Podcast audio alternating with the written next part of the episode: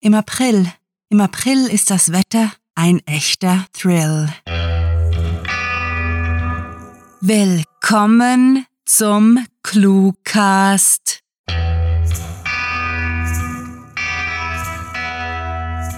Wenn ihr mehr Cluewriting erleben wollt, schaut auf unseren Social Media Seiten vorbei und abonniert den Newsletter auf cluewriting.de, um stets auf dem Laufenden zu bleiben.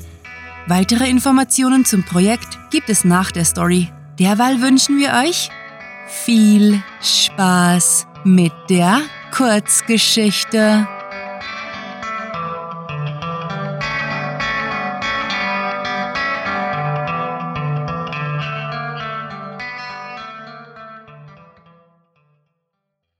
Sinfonie im Bunker.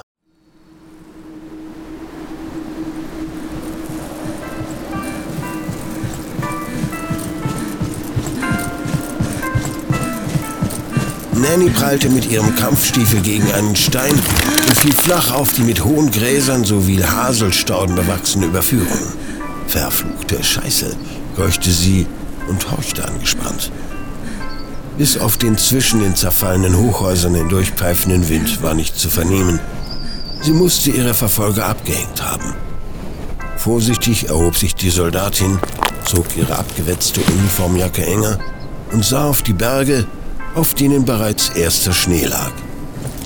Sie spazierte zum Geländer der bröckligen Brücke, lehnte sich an den Beton und genoss die Aussicht auf die in den Straßenzügen wachsenden gelb-roten Bäume den stahlblauen Herbsthimmel, die Abendsonne. Nett, murmelte sie, das Etui mit ihrer letzten Zigarette hervorkramend. Nahezu ehrfürchtig entzündete sie ihre Kippe, bevor sie das Feuerzeug verstaute. Gleich wohl keine Welt, auf der ich sein möchte. Sie brummte missmutig und nahm einen tiefen Zug von ihrem Glimmstängel. Als ob mir eine Wahl bliebe.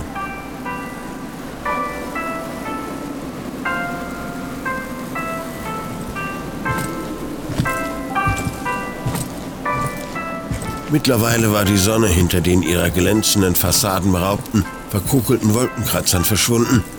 Der Himmel war tiefblau verfärbt und helle Sterne, vermutlich eher Planeten, waren zu erkennen. Nanny schlenderte mitten über einen verlassenen Boulevard. Von den die Straße säumenden Geschäften waren bloß dunkle Löcher in den Fassaden übrig, ausgebrannt, geplündert, weggebombt. Langsam eroberte sich die Natur ihren Platz zurück zwischen den zersplitterten Gehwegplatten wuchsen Gräser, welche Nannys Schritte dämpften. Trotz der Erschöpfung war sie nicht gewillt, ihr Nachtlager aufzuschlagen. Sie wusste, wie wichtig eine sichere Position war. Der kleinste Fehler konnte ihren Tod bedeuten. Dieser Gedanke hätte nicht zu einem treffenderen Zeitpunkt kommen können. Ein Rascheln, das für ihr geübtes Ohr anders als das von der Biese aufgewehte Herbstlaub klang, ließ sie erstarren. Fließend zog sie ihren Blaster aus dem Holster und duckte sich hinter das Wrack einer Hoovercraft. Sie fand die Quelle des Geräusches sofort. Die Silhouette eines jungen Mannes zeichnete sich gegen den Abendhimmel ab, als dieser, eine speerartige Waffe zur Hand, über das Flachdach eines Gebäudes huschte. Erleichtert stellte Nanny fest, dass er eindeutig menschlich war. Der erste Mensch, dem sie seit langem begegnet war. Sie stieß einen Pfiff aus, die Gestalt des Fremden wirbelte zu ihr herum, wobei er seine Waffe hochriss. Ganz ruhig, ich bin nicht feindselig, redete Nanny ihrem Gegenüber gut zu, als sie die Sprossen zum Dach erklomm und am anderen Ende stehen blieb. Der Fremdling im Kapuzenpulli hielt seinen Speer weiterhin bereit, wirkte jedoch bedeutend entspannter, als sie ihre Waffe weggesteckt hatte. Wer bist du und was um alles in der Galaxis machst du hier? forderte er zu erfahren. Endlich war Nanny nahe genug, um zu sehen, dass der asiatischstämmige Mann relativ jung war, höchstens 20, noch ein Teenager. Ich bin Nanny, begann sie und deutete auf ihre abgetragene Uniform. Sorry, Officer Valji, Flotte der Vereinigten Systeme. Beinahe brach sie in Gelächter aus, Ihr letztes Gespräch war Wochen her und ihr militärischer Rang wäre sowieso wertlos. Er atmete hörbar auf, senkte seinen improvisierten Speer und marschierte auf sie zu. Schalk war seine Stimme anzuhören. So, Officer Nanny, hast du dich beim Training verlaufen und bist deswegen in diesem Höllenloch gelandet? Da bist du aber sehr weit weg von der Raumflotte. Ich äh, heiße übrigens Han. Lange Geschichte, antwortete Nanny trocken und setzte sich. Sie verspürte kein Bedürfnis, sich daran zu erinnern, wie ihre Einheit auf diesem postapokalyptischen Planeten niedergemacht worden und sie als einzige entkommen war. Die Bilder der zerfleischten Körper ihrer Kameraden reichten ihr für schlaflose Nächte. Sie wollte sich lieber über Lebende unterhalten. Hast du ein funktionierendes Com? Und wenn ich schon dabei bin, dich auszufragen, wieso hattest du Angst vor mir? Com? Der Junge konnte nicht anders, er brach in Gelächter aus. Glaubst du denn, wenn ich mit einem Komm um Hilfe rufen könnte, hätte ich das nicht längst getan? So vor fünf Jahren vielleicht, als alles vor die Hunde ging. Ich fürchtete, du seist eine von den Jägern oder von den Yangtze. Jäger? Auch wenn Nanny kein Mandarin sprach, so war sie lange genug auf dem Klumpen, den Namen den die Einheimischen ihren Monstern gaben, sofort zu verstehen. Ja, Jäger. Offenbar brauchte Hahn einen Moment, um zu begreifen, dass sie keine Ahnung hatte. Oh, du bist ein Landei. Jäger nennt man Gruppen, die in der Stadt andere ausrauben. Na, super, seufzte Nanny und dachte an den niedrigen Ladestand ihres Blastermagazins. Hast du einen sicheren Ort für ein Nachtlager?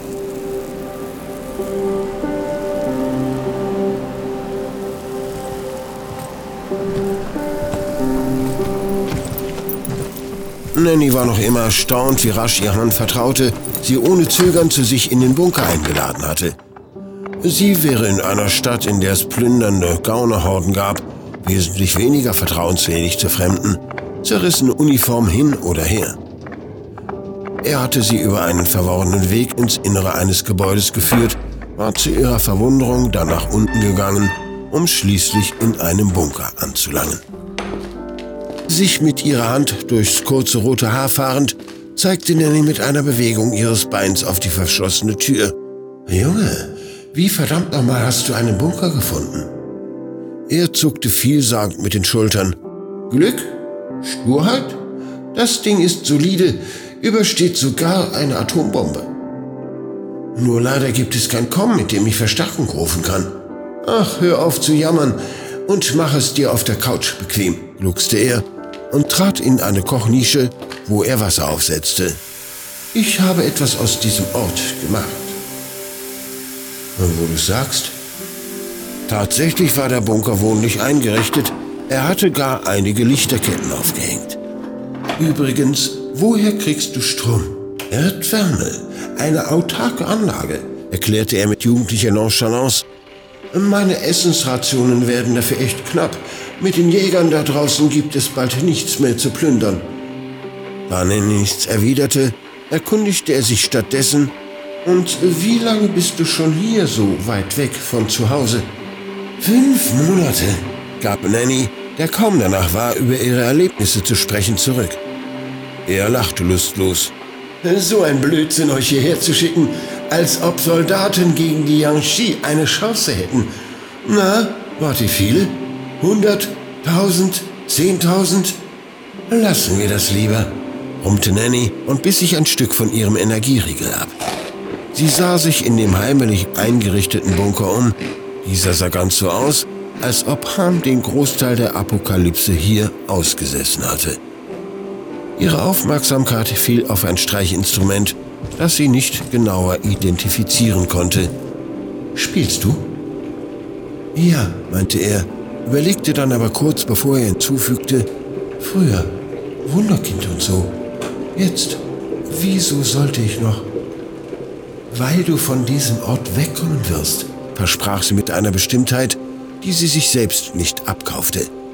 Insgeheim fragte sie sich, warum sie das Bedürfnis verspürte, einem Teenager, der offensichtlich längst an diese postapokalyptische Existenz gewöhnt war, Hoffnung zu versprechen. Ich werde einen Weg von diesem elenden Klumpen wegfinden und dich mitnehmen. Sie machte eine Pause, ob ihrer Hilfsbereitschaft überrascht. Andererseits hatte ihr der Junge sogar ein Dach über dem Kopf geboten. Während Nanny grübelte, war Han an einen Holoplayer getreten und hatte auf das Wiedergabesymbol getippt. Sie fuhr zusammen, als auf einmal die vollen warmen Töne eines Sinfonieorchesters den Bunker erfüllten und wandte sich ihm zu. Andächtig stand Hahn vor dem Tisch, auf dem ein Hologramm projiziert wurde. Als Nanny näher kam, konnte sie in der hinteren Reihe der Orchesterprojektion die jüngere Version ihres Gastgebers ausmachen, der seinen Bogen sanft über die Saiten seines Instruments gleiten ließ. Sie beobachtete Hahn, der seine Lider halb geschlossen hatte und eine Träne wegblinzelte, bis sie flüsterte, es klingt wunderschön. Alle sind tot, entgegnete er zum Hologramm hin gestikulierend. Meine Freunde, meine Lehrer, alle sind sie tot. Oder schlimmer, Jiangxi. Untote, Wiedergänger, Infizierte, Zombies. Nanny kannte für diese Kreaturen eine ganze Menge Namen. Ursprünglich war sie mit ihrer Einheit hierher gekommen, um herauszufinden, wie sich die Seuche auf dieser Welt derartig rapide ausbreiten konnte, sowie um Bewohner zu evakuieren. Meine Kameraden ebenfalls, brummte sie und lauschte dem Requiem, den schönsten Klängen, die sie seit langem gehört hatte. Ihre Waffe mit dem fast leeren Energiemagazin fühlte sich schwer an. Ihr zerfledderte Kampfanzug bestenfalls wie alte Lumpen, und doch empfand sie eine Entschlossenheit wie schon seit Ewigkeiten nicht mehr. Sie schwor sich, dieses eine Leben zu retten und zu beschützen, koste es, was es wolle. Und sei es nur, damit dieser eine Junge wieder in einer Konzerthalle sitzen konnte. Da draußen waren Menschen, eine große, unvergessliche Galaxis. Sie musste lediglich nach Hause finden. Endlich hatte sie wieder Grund, eine Aufgabe, ein Ziel, das sie um jeden Preis erreichen wollte.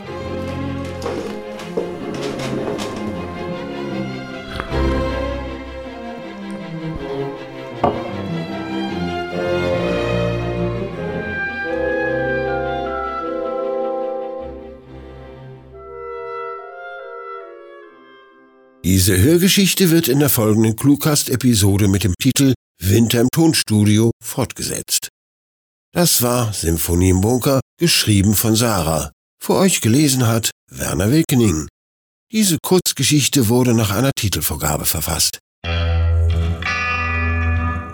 Willkommen zurück, liebe Clue-Hörer. Klickt nicht weg, denn jetzt erfahrt ihr, welche literarische Freuden wir euch sonst noch so zu bieten haben. Wir wissen, dass ihr den Cluecast überall hört. Auch da, wo eine App praktischer ist als ein Browser. Darum findet ihr unsere Hörgeschichten nicht nur auf unserer Website, sondern ebenso in praktischen Playlists auf iTunes, Stitcher, TuneIn und YouTube, wo wir euren Besuch und einen Klick auf Subscribe händeklatschend feiern.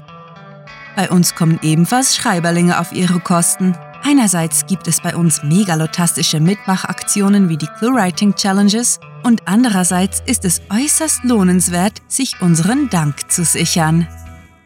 Wir möchten uns megalotastisch bei unseren Patreon-Fans bedanken, die sich für unsere Arbeit und euer Literaturvergnügen einsetzen. Möchtet ihr hier namentlich verewigt oder als Gastautor eingeladen werden? Habt ihr Lust auf exklusive Kurzgeschichten und viele Überraschungen aus dem Hause ClueWriting? Kein Problem! Auf patreon.com slash cluewriting erfahrt ihr, wie ihr euch und uns eine literarisch famose Zeit gönnt.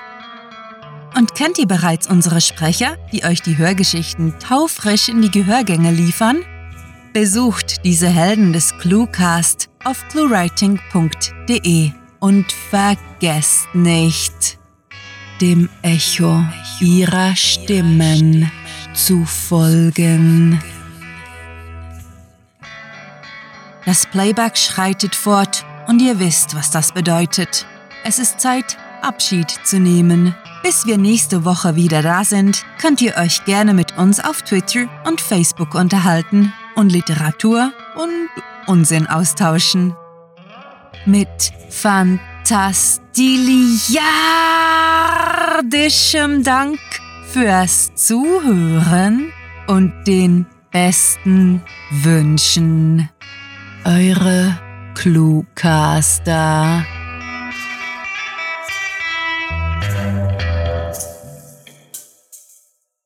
Ob es draußen warm oder kalt ist, spielt keine Rolle. Alles, was man in der Apokalypse braucht, ist der Cluecast. Der, Cluecast ist eine Produktion der Literaturplattform ClueWriting. Für Feedback, Anregungen, Literatur und weitere Informationen begrüßen wir euch jederzeit auf www.cluewriting.de. Grandiotastischen Dank.